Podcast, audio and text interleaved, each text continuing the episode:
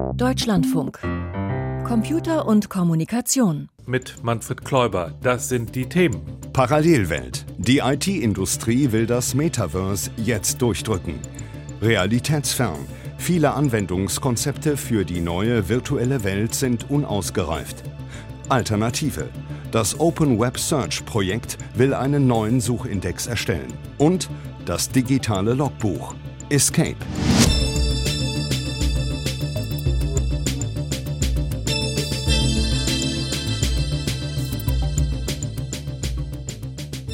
Das Metaverse wird die Art und Weise, wie wir kommunizieren, wie wir arbeiten, wie wir leben, radikal verändern.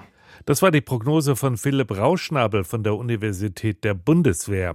Er lehrt dort digitales Marketing und Medieninnovation, ja, und er forscht auch sehr intensiv über virtuelle Realitäten und damit eben auch über das Metaverse. Dieser Mix aus künstlicher und realer Welt, der soll ja eines der bestimmenden Themen im Jahr 2023 werden. So hat beispielsweise Jensun Huang, der Chef des Grafikprozessorherstellers Nvidia, dieses Jahr zum Jahr des Metaverse ausgerufen. Und Mark Zuckerberg, der Chef des Meta-Konzerns, der hat das natürlich massiv unterstützt. Zuckerberg Wen wundert es, der will mit dem Metaverse endlich Geld verdienen. Und sogar der Deutsche Bundestag beschäftigt sich sehr intensiv mit diesem Thema. Also steht die Frage für uns an, wo stehen wir denn in Sachen Metaverse? Wie verlaufen da gerade die Diskussionslinien? Peter Welchering. Ja, da gibt es insgesamt drei Fraktionen in dieser Diskussion. Zum einen haben wir da solche Leute wie Mark Zuckerberg, Jensun Huang und andere Chefs von Hard- und Softwarekonzernen und von Plattformunternehmen vor allen Dingen. Und die wollen endlich mit Anwendungen virtueller Realität im Metaverse das große Geld verdienen. Die sagen also, das Metaverse ist das nächste große Ding. Ihr müsst da jetzt dringend auf den Metaverse-Zug aufspringen, sonst ist er abgefahren für euch. Und dann gibt es als zweite Fraktion die Kritiker und Skeptiker. Und die sagen, mit dem Metaverse als digitalen Paralleluniversum, da soll die totale Kommerzialisierung des Menschen eingeführt werden. Die großen Internetkonzerne, die wollen ihre Macht damit ausbauen. Für die Menschen soll dann eine teuer zu bezahlende virtuelle Realität geschaffen werden. Und in diese virtuelle Realität können sie dann vor den Zumutungen einer immer absurder werdenden analogen Welt stundenweise fliehen. Und dafür bezahlen sie dann auch noch Geld.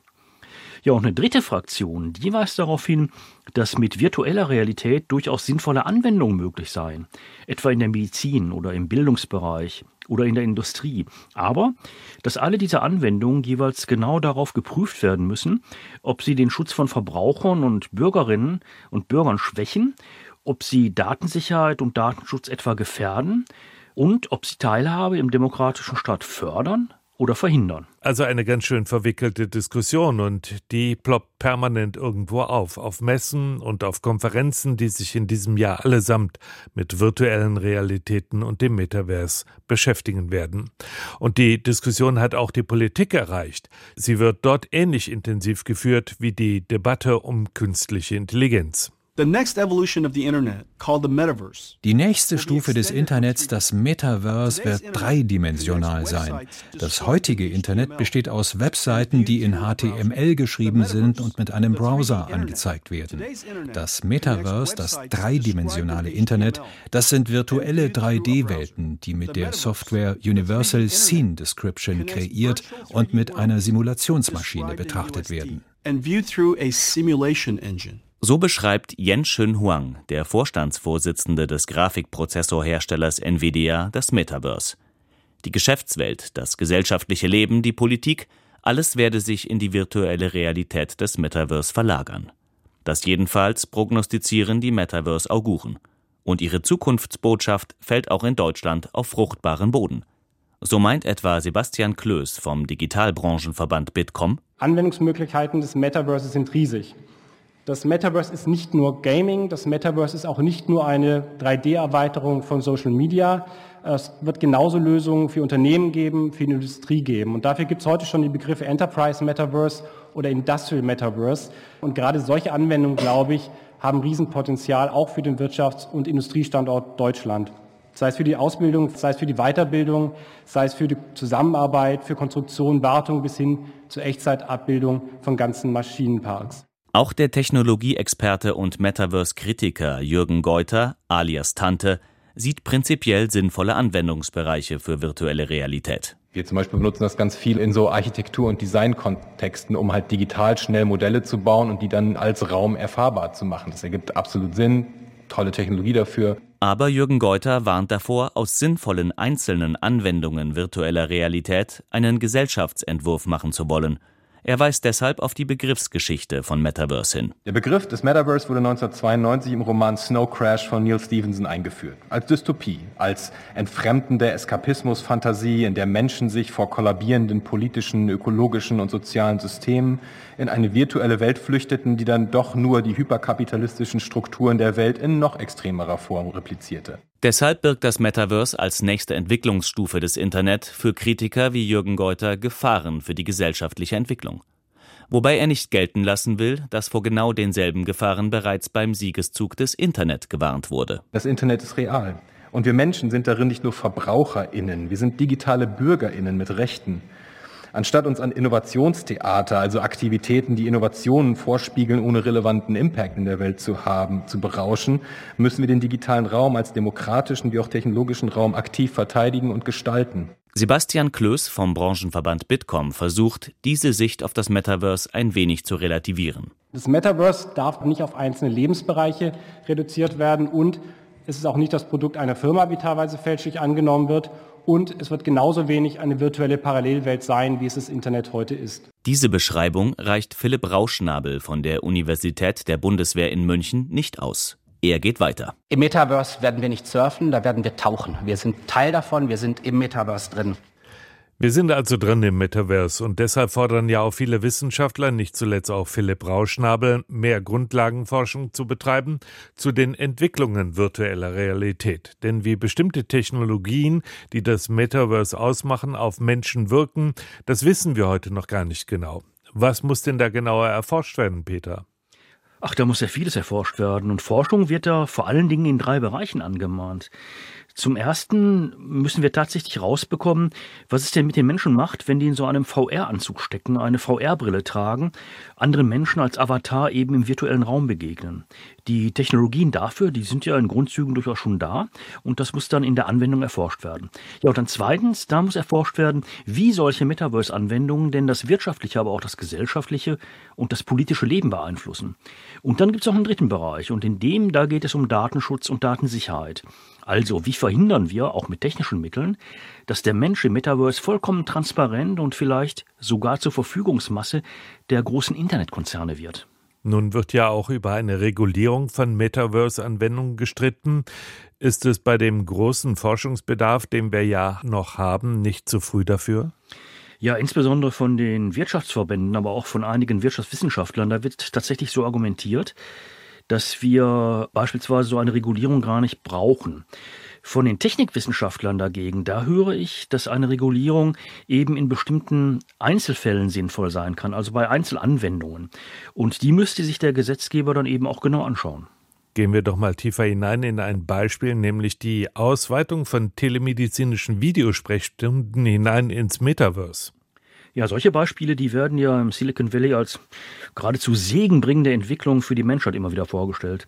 Wenn Telemedizin im Metaverse stattfinden soll, da muss ja zunächst geklärt werden, welche Vorteile dieser zusätzliche Aufwand gegenüber der herkömmlichen Videosprechstunde denn überhaupt bringen würde. Also gibt es Vorteile bei der Diagnose oder gibt es therapeutische Vorteile? Gibt es Vorteile für das Arzt-Patienten-Verhältnis? Das wäre so der erste Schritt. Und in einem zweiten Schritt, da müsste dann abgeklärt werden, welche Daten fallen überhaupt an, wie werden die abgesichert, wie wird insgesamt IT-Sicherheit für Telemedizin im Metaverse denn aussehen. Und kann man das heute schon regulieren? Nicht, was die konkrete Technik angeht, die eingesetzt werden soll. Die verändert sich ja in sehr, sehr kurzen Zyklen und zu schnell.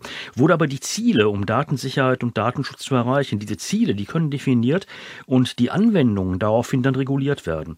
Und da ist es eben wichtig, dass die Gesundheitsdaten, die bei telemedizinischen Anwendungen im Metaverse anfallen, abgesichert werden. Also die Patientin muss Herrin ihrer Daten bleiben. Und diese Daten dürfen weder verkauft noch zu persönlichen Profilen verarbeitet werden. Die Datenschutzgrundverordnung, die muss darauf eben voll abgebildet werden. Und die Frage, die sich dann stellt, ist Telemedizin im Metaverse dann noch für einen Internetkonzern wie Meta attraktiv? Ohne Gesundheitsdaten? Genau um solche Fragen wird sich die Debatte denn auch zuspitzen. Virtuelle Welten und das Metaverse werden immer mehr zur Alltagsrealität. Darüber sprach ich mit Peter Welchering. Danke. Der Podcast von Computer und Kommunikation. Kostenlos abonnieren. Überall da, wo es Podcasts gibt. Schon seit Jahrzehnten macht es ja allein der Sprachgebrauch klar, wer hier der Platzhirsch ist. Google, das ist das globale Synonym für eine Suchanfrage im World Wide Web. Und kein Wunder also, dass das Kunstwort seit 2004 auch im Duden zu finden ist. Die Suchmaschine des Internetriesen Alphabet und der dahinter steckende Index ist also der unangefochtene Marktführer oder besser gesagt der Marktbeherrscher in Sachen Internetsuche. Und alle Versuche, selbst von anderen Internetriesen Alternativen zu etablieren, die sind nie so richtig in Gang gekommen. Nun wollen es eine Reihe von europäischen Forschungseinrichtungen wie zum Beispiel das CERN, das DLR oder zahlreiche Universitäten in der EU noch einmal wissen. Zusammen mit der Open Search Foundation arbeiten sie am Open Web Index. Darüber sprach ich mit Projektkoordinator Michael Granitzer von der Universität Passau. In Open Web Search planen wir die Entwicklung eines offenen Webindex. Das ist ein Webindex, ist also so eine Datenstruktur, welche die schnelle Suche nach Webseiten ermöglicht. Analog dem Index in einem Buch, nur eben über das gesamte Web. Und diese Datenstruktur ist das Kernstück quasi aller heutigen Suchmaschinen und ermöglicht die Entwicklung von Websuchdiensten, wie Sie das zum Beispiel von Google kennen. Unser Ziel dabei ist es, einen solchen Index über verschiedene europäische Rechenzentren verteilt zu erstellen und diesen dann offen zur Verfügung zu stellen. Das heißt, man kann nicht nur den Suchdienst nutzen, welcher auf diesen Index aufbaut, sondern den Index selbst herunterladen und beliebig einsetzen. Und mit so einem offenen Index hoffen wir, ein Ökosystem zu entwickeln, in dem eine Vielzahl neuer Suchmaschinen aber auch neue Ansätze zur Websuche selbst entstehen. Das betrifft zum Beispiel auch die Bereitstellung von Webdaten für die Entwicklung von KI-Systemen. Der Kern ist eben halt dieser Suchindex. Wodurch unterscheidet er sich denn von den äh, Indizes, die wir kennen, zum Beispiel von Google oder von Bing, also den großen Suchmaschinen, die es bereits gibt? Uns geht es nicht um den Aufbau einer neuen einzelnen Suchmaschine als Alternative zu den bestehenden Giganten wie Google oder Bing. Uns geht es vielmehr darum, mehr Pluralität und Diversität in die Websuche zu bringen. Wenn man sich die heutige Situation so ansieht, so haben sich Suchmaschinen zu zentralen Informationsquellen für unsere Gesellschaft entwickelt. Und Websuche per se kann man als kritische Infrastruktur verstehen, um in der digitalen Welt zu navigieren. Jetzt gibt es aber nur zwei, drei Alternativen, zwischen denen wir wählen können. Und das ist so ähnlich, als gäbe es nur vier Tageszeitungen weltweit. Äh, es gibt zwar viele verschiedene alternative Suchmaschinen, wie beispielsweise Ecosia oder DuckDuckGo, nur nutzen die meist selbst nur den Index von Google oder Bing. Es gibt zwar alternative Suchwebseiten, aber die Ergebnisse bleiben die gleichen. Mit unserem Ansatz jetzt, also mit der Bereitstellung eines solchen offenen Index hoffen wir nun, dass wir andere so weit unterstützen können, schnell eigene Suchmaschinen für unterschiedliche Bereiche zu entwickeln und dabei die gesamte Infrastruktur zur Erzeugung eines solchen Index, um den aufzubauen und zu betreiben, nicht durchführen zu müssen, weil wir das bereitstellen. Und damit soll eben Diversität und Pluralität von Suchmaschinen erhöht werden. Ein anderer Aspekt bei Suchmaschinen, wenn man die Funktionsweise, aber auch die Gesamtzusammenhänge betrachtet, ist ja immer, wie die Suche an sich funktioniert. Man spricht da von den Suchalgorithmen, die ausschlaggebend sind, zum Beispiel welche Ergebnisse in welchem Ranking angezeigt werden. Die Suchalgorithmen, die in diesem Open Web Search entwickelt werden sollen und angewendet werden sollen, die sollen gleichzeitig auch transparent sein. Was bedeutet das?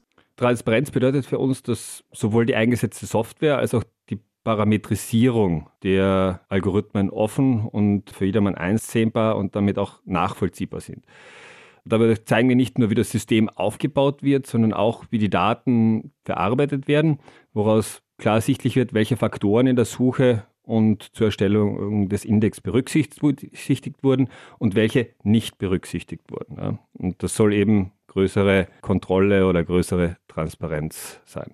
Das ist einerseits tatsächlich ein Vorteil für vor allen Dingen die Benutzer von Suchmaschinen, wenn sie wissen, wie eine Suchmaschine funktioniert und warum sie so funktioniert. Es könnte sich aber auch zum Nachteil wenden, wenn es dazu führt, dass zum Beispiel eben halt Anbieter von Informationen diese Transparenz dazu nutzen, um ihre Angebote nach vorne zu bringen. Ja, das kann man sicher so sehen. Nur wenn man sich die heutige Situation äh, ansieht, dann ist es aktuell so, dass das Wissen, wie Rankings funktionieren äh, im Bereich dieser Search Engine Optimization, teilweise schwer erarbeitet werden und dann auch nur wenigen vorbehalten sind, die dann die entsprechende Kontrolle haben, indem sie die Webseiten entsprechend optimieren können. Transparenz bedeutet, dass alle die gleiche Information haben mit dem gleichen Aufwand, wodurch das meiner Meinung nach dann fairer wird. Auch bedenken wir, dass Werbung nicht das einzige Geschäftsmodell im Bereich der Websuche sein kann. Das heißt, dadurch, dass wir versuchen, Pluralität und Diversität zu fördern, äh, hoffen wir auch, dass sich neue Geschäftsmodelle abseits der Schaltung von Werbung etablieren und abseits des Kampfs um die Top 3 oder Top 4, wodurch wir auch wiederum hoffentlich eine andere Art oder unbeeinflusstere Art bekommen, äh, wie Ergebnisse ausgeliefert werden, die eben nicht von einer Optimierung nach kommerziellen Gesichtspunkten abhängen, sondern vielleicht die Informationssuche selbst wieder in den Vordergrund rückt. Wir alle wissen, eine Konkurrenz für Google und vielleicht auch Bing zu etablieren, das ist äh, eine ziemliche Herausforderung. Wenn Sie das Projekt jetzt angehen, an welchen Erfolgsfaktoren wollen Sie denn gemessen werden? Das Erste, glaube ich, was, was wichtig ist klarzustellen, ist, dass das Projekt nicht notwendigerweise so zu verstehen ist, dass wir versuchen, eine europäische Alternative zu Google oder Bing zu entwickeln. Die Aufgabe wäre vermutlich zu groß für einen Vergleich zu dem Budget von Google und Bing, ein äh, sehr, sehr kleines Projekt. Von den Erfolgsfaktoren her ist es ja so, wie eingangs erwähnt, dass wir Diversität und Pluralität fördern wollen, aber auch den Zugang zu Webdaten erleichtern wollen.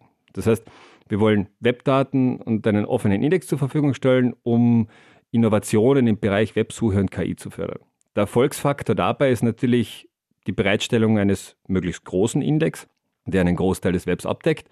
Und da haben wir uns zum Ziel gesetzt, dass wir ca. 50 Prozent des aktuellen öffentlichen Webs im Projekt abdecken wollen, wobei wir derzeit nur auf Textdaten fokussieren.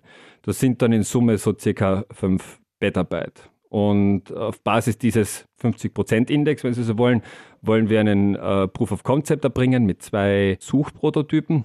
Und sollte das klappen, dann hoffen wir, dass wir zusätzlich mit neuen Infrastrukturpartnern dann auch bis zu 100% des Webs skalieren können und auch vielleicht andere Datenmodalitäten wie Bilder verarbeiten können.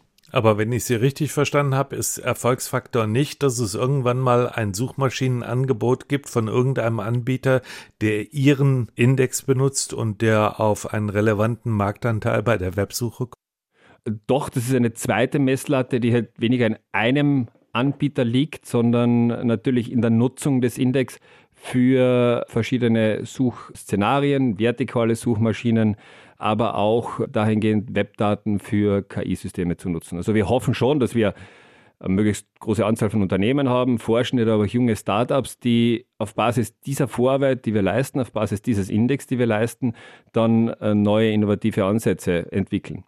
Ein Beispiel könnte sein, dass man sich die Suchmaschine aufs Handy lädt ich möchte nicht immer das ganze Web durchsuchen, sondern ich habe nur ausgewählte Teile des Webs, die mich wirklich interessieren. Und so eine Überlegung wäre es, dass man den Webindex nur diesen Teil nimmt, der für mich relevant ist. Ich bekomme dann die Suchmaschine auf mein Handy. Das heißt, ich kann das Web auf meinem Handy durchsuchen, ohne jemals irgendeinen anderen Server meine Suchanfrage zu schicken. Und vielleicht gibt es dann auch ein Unternehmen, das diese Art von Mini-Suchmaschinen gewinnbringend an den Mann und an die Frau bringen kann. Ihr Projekt ist ja auf drei Jahre angelegt. Wie sehen denn jetzt die nächsten Schritte aus? Im Moment beschäftigen wir uns mit der technischen Entwicklung. Das heißt, wir entwickeln gerade diese Pipeline zum Sammeln von Webdaten, diese zu reinigen, anzureichern und zu indizieren und das Ganze natürlich entsprechend zu skalieren über mehrere verteilte Rechenzentren hinweg, also das LAZ in München, das CERN in, in der Schweiz, aber auch andere Partner aus äh, Tschechien und Finnland und äh, diese Pipeline dann ins Laufen zu bringen. Ja. Alle Komponenten sollen Open Source sein, das heißt, wir hoffen auch, dass wir über diesen Open Source Gedanken und Open Source Aspekt dann Mitstreiter und Mitstreiterinnen gewinnen können. Wenn das geglückt ist, dann wollen wir diese Infrastrukturpartner, die wir brauchen, wir brauchen ja große Rechenleistung dahinter, auch ausbauen und das heißt mehr Infrastrukturpartner gewinnen und auch das Ökosystem aufbauen. Das heißt, wir wollen der Community das Angebot machen, diesen Index zu nutzen, um zu sehen, welche Suchmaschinen äh, entstehen, beziehungsweise welche Nutzungsmöglichkeiten die Community sieht. Das heißt, wir verstehen uns als sehr offen und unterstützend und weniger als ein geschlossenes System, das dann irgendwann einmal eine alternative einzelne Suchmaschine das war Michael Granitzer von der Universität Passau über das Projekt Open Web Search. Digitales Logbuch. Computer und Kommunikation. Eintrag 17395. Links oben ist die Welt noch in Ordnung. Diese Ordnung hat einen Namen und der steht drauf. Querz aus Tastaturlayout nach DIN 2137. Tagtäglich entstehen darauf die allerprächtigsten Wörter. Die Buhlschaft im Feuilleton, die Liquiditätsfalle des VWL-Lehrbuchs und die vielen Legitimationsprobleme der Soziologie. Aller Anfang ist Querz. Seit 1976. Aber drumrum sieht's vielleicht aus. Der Zeilenschalter ist richtig zeitgeistig geworden. Und das lange vor der Zeitenwende. Bei der Schreibmaschine hat er ja noch geklingelt. Beim PC ist er zur Knickpfeiltaste geworden und seitdem macht er einen auf Kommandozeilenfeldwebel. Befehl, Ausführung. Ja, Hinterhalt. Eine Windows-Taste hat sich zwischen Alt und Control geschoben. Seit Windows 95 that makes a grown man cry. Und auf der Smartphone-Tastatur, da gibt's sogar einen eigenen .com-Key. C-O-M auf einer Taste. Steht für Commerce, Kommerz. So nennt man's, wenn Spam nicht mehr lustig und in der Dose ist, Milliardäre sich Netze kaufen, die sozial heißen und Fakes hochgerechnet werden. Der Blick aufs Keyboard. Links oben das schöne sechstastige Querz, darüber Ziffern und dann ganz außen. Da eröffnet sich der Fluchtweg, die Rettung, Englisch Escape. Nee, funktioniert nicht.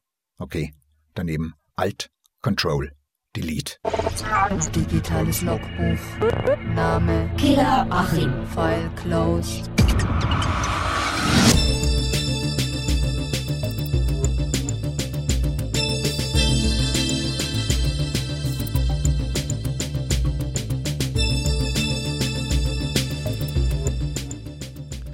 In Deutschland gab es viele Cyberangriffe auf kritische Infrastruktur. Unsere erste Meldung im Info-Update von und mit Michael Stang. Betroffen waren unter anderem die Online-Auftritte der Bundesregierung und des Flughafens Hamburg. Dem Bundesamt für Sicherheit in der Informationstechnik BSI zufolge handelte es sich um DDoS-Angriffe. Dabei werden Webseiten mit Aufrufen geflutet, bis die Server abstürzen. Die pro-russisch verortete Hackergruppe Killnet hatte vorab größere Cyberangriffe auf deutsche Stellen angekündigt und sich anschließend zu einigen bekannt. Auch der Deutsche Bundestag ist laut einem Bericht der Bild-Zeitung Opfer eines schweren Cyberangriffs geworden. Wie das Blatt unter Berufung auf eine interne Benachrichtigung an Abgeordnete und Mitarbeitende des Parlaments berichtete, konnte der IT-Abwehrschirm des Bundestages der Attacke aber standhalten. Eine weltweite Störung legte Microsoft-Dienste lahm. Am Mittwoch waren zahlreiche Online-Dienste von Microsoft für mehrere Stunden ausgefallen. Gestört waren etwa die Bürokommunikationsplattform Teams und der E-Mail-Service Outlook, zudem das Videospielnetzwerk rund um die Xbox-Konsole.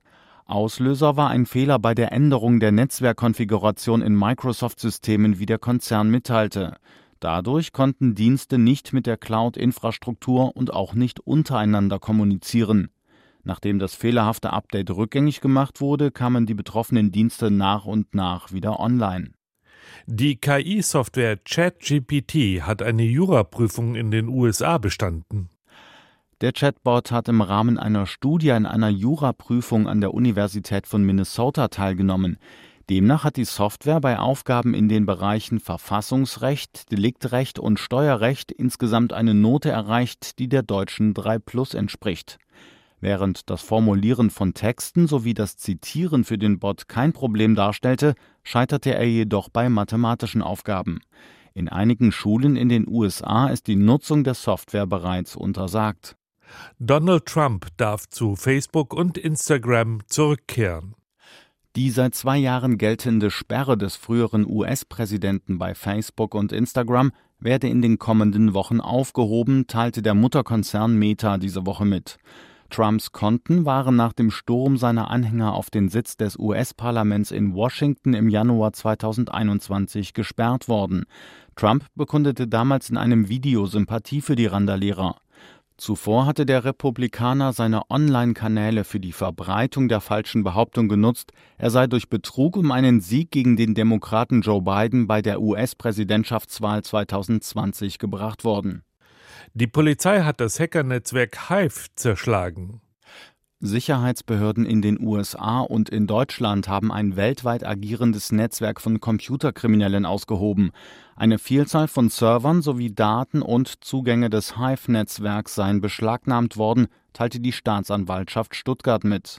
Den Angaben zufolge waren die Hacker für weltweit über 1500 schwere Cyberangriffe verantwortlich.